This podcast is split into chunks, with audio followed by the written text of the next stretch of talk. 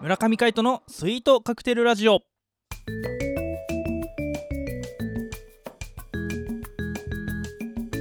スイートカクテルラジオ始まりましたこの番組はミュージシャンの村上海人とデザイナーの馬場翔一が音楽とデザイン時々何かについて語り合っていくトーク番組ですこの番組へのご意見ご感想などはメールまたはツイッターの公式アカウントよりツイートメッセージなどでお送りください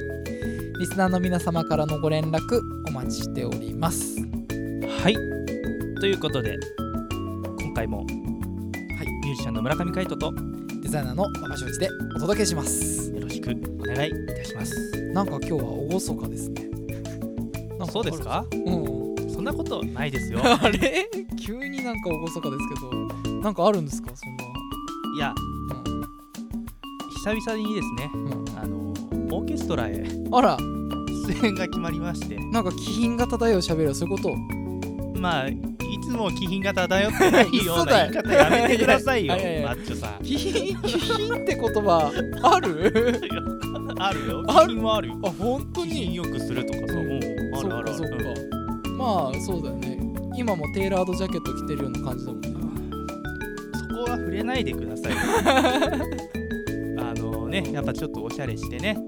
こうラジオに望まないといけないですからね、そうね気持ちはねうん、そう気持ちだけ気持ちだけ決してパーカーで言ってるとは言わないもう言っちゃってん じゃん大丈夫普段着そんなもんということでえっ、と今週末ですね、えーこの放送が10月12日金曜日なんですけど、うん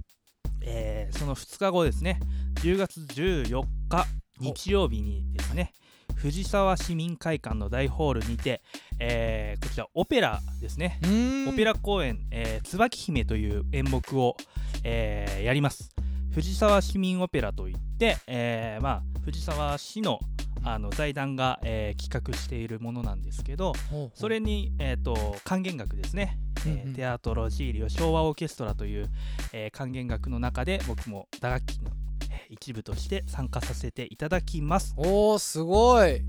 ということで、えー10月14日もしお時間ありましたら、えー14時開演ですね。えーお昼お昼うん13時半会場14時開演で、えーまあしょ3時間ないかな2時間ちょいぐらいうーん休憩入れたらちょっと分かんないですけど、うん、まあ2時間今日の、えー演目となっておりますのでもしよろしかったら、えー芸術の秋ということでオペラえー見に来てください素晴らしいですね演目は何て言ったっけ椿姫椿姫はいなんか軽い説明みたいなのないじゃあこのチラシの裏を読みますね、はい舞台は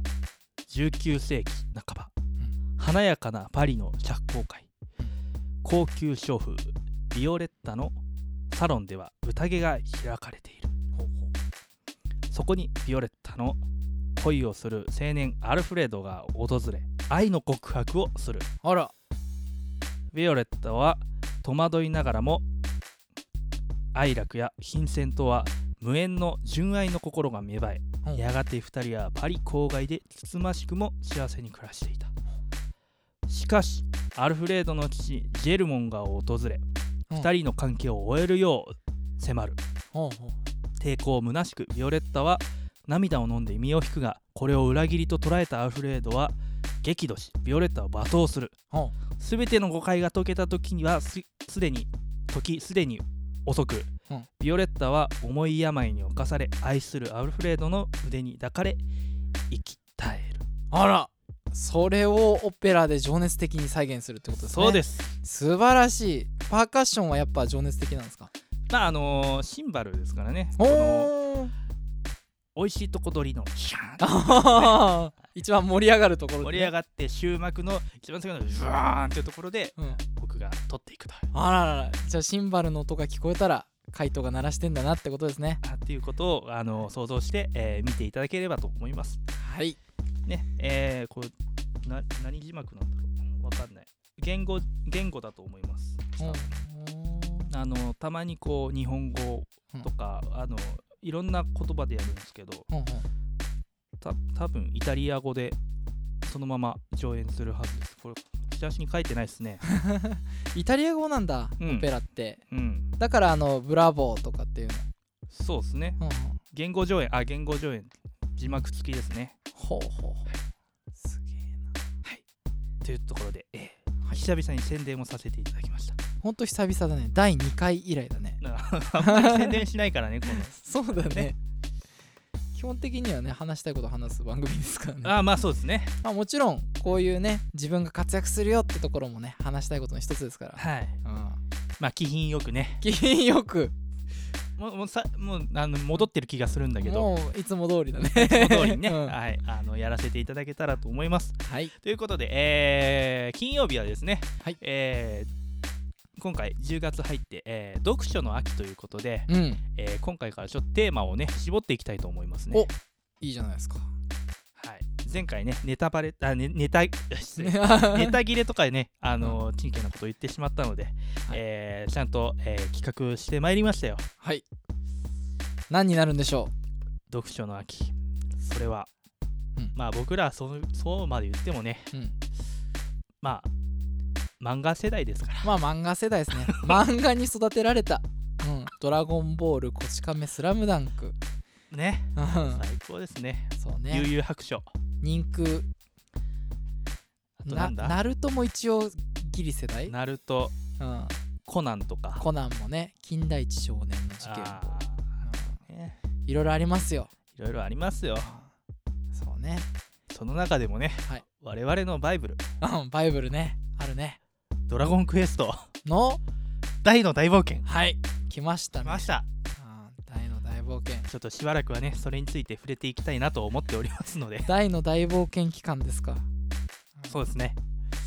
まああの読書の秋といっても我々にとっては漫画の秋みたいなねうん。そうね。読書ももちろんするけど。そうするんだけどうん村上春樹とかね、うん。こうあの読んだりもするんですようんうん。だけどやっぱり漫画に学ぶことも多いと多い。僕は思いますこう等身大で語ってくれるからね。漫画ってそうなんですよ。ねうん。かっこいいですからね、ま ずそうね。あのやっぱねあの読書あ普通の文庫とかだとうんこういろんな人の考え方とか、うんあのなんていうのかん自分と置き換えた時になんかいろいろなことを考えさせられることが多いんですよ。そうだね。そうこの人はどういう心情なのかとかどうなんだろうっていう。でそれはそれで面白いんですよ。うんそういうのを考えてこうあ自分もこうしたらいいのかなとか思うことはよくある。漫画だとあのただひたすらにかっこいいですから ね。まあね、そのシーンのね、良さとかもあるからね。そうそうそうそう。そうですよ大の大冒険はい 何についてじゃあ初回は語 まあやるっんぱですりか初回は出るパいるいるだね。デルパイルル 読み切りじゃんそ れうかうん大の大冒険って名前がつく前のやつですね、まあね。うん、デルパイルルそうだねあれも良かったねう。うんあのー、デルパーっていうと魔法の筒からら はいモンスターが出てくるんですよね。でいるいるっていうとうんモンスターが中に入っていくんですよね。あのー、要はポケットモンスターのあのモンスターボールの先駆けみたいな感じだよね。そうだよねあっちの方が先だったもんね大の大冒険の方がね、まああのモンスターボールの時はうん、何も言わないけどね。うんうんうんそうだよねいでよギャラドス。戻れギャラドス。そうだねあ そっか。それかいでよと戻れか。そうだね行けピカチュウ。あゆけピカチモンスターボールないから。ュウまあそんなもんだよねそうだよね1989年から始まってますからあ僕ら生まれてないっすよ。ギリギリ生まれ てないでも96年までやってるからねそうですね漫画うん、うんそうそうめっちゃだって小学校の時読んでたもん大の大冒険、読んでましたうね。んそうそうなんかねこう先輩からさはい。ちょっと上級生からこう渡されて面白いよとかって言って俺なんか借りて最初読んでそれからハマったな、あそうだったんですね。うんそうそうじゃああの家にありましてうんうん、あのちょうど父親があの買ってたみたいでえマジでそうそうすげえじゃん俺兄貴が買ってくれたよその後あ本当ですうかんうん意外とあの父親もそういうのが好きでうんうんあの漫画が好きなんですよねあの昔漫画家を目指してたみたいでへえ父親がう。んうんそうそれでなんかそういうイラスト描くのとかも結構好きで、そうなのそうデザインとかあの自分のギターとかにもあのデザインしたりとかかっこいいしてたんですけど、うんうんあのーそうですね漫画が好きなんですよそれでへいえろんな漫画持ってて、うんあのもう僕知らないものとかも結構持ってて、あそうなんだはいそう少年漫画も好きだし大人のそのなんていうの浦沢直樹さんとか、うんあのそういうのも好きで、そっかだから20世紀少年そうそうそうそう、ああそういうことね、うん、そうだよねなんか屋根裏スタジオで俺は見たよあ おおいしん坊自宅を、のねあそう、うんおいしん坊もいっぱいあるねこう紐でこうくくられててねあそうそうそう、うんあいいなおいしん坊あるって言ってそれダメだよ去ったらっていうふうに言われてたそよううな気がするそうお父親のだからねそうそうそうそうそうそうああわかったって言ってねー今度持ってくるよ いもうもう多分大丈夫、やいやいやいや、うんでも今は大の大冒険が読みたいな大の大冒険読みたいですねあ久ー々にアバンストラッシュが読みたいアバンストラッシュブラッ空デ裂さィースクライドもうね技の名前が出てきてまああ のウィキペディア貼っときますはい 大の大冒険ねあの話し始めたらこうちょっと止まんなくなっちゃう、そうねねまあまあまあまあまあ、今回は触りだけ読どそうですねまあ読書の秋ということでねあのいろんな書物読んでいただきたいと思いますがその中でもね漫画という、えーカテゴリーを、えー中心にお届けしていきたいと思いますはいということで来週もお楽しみに、ミュージシャンの村上海人とデザイナーの馬場彰一でお届けしましたまた会いましょうバイバイバイバイ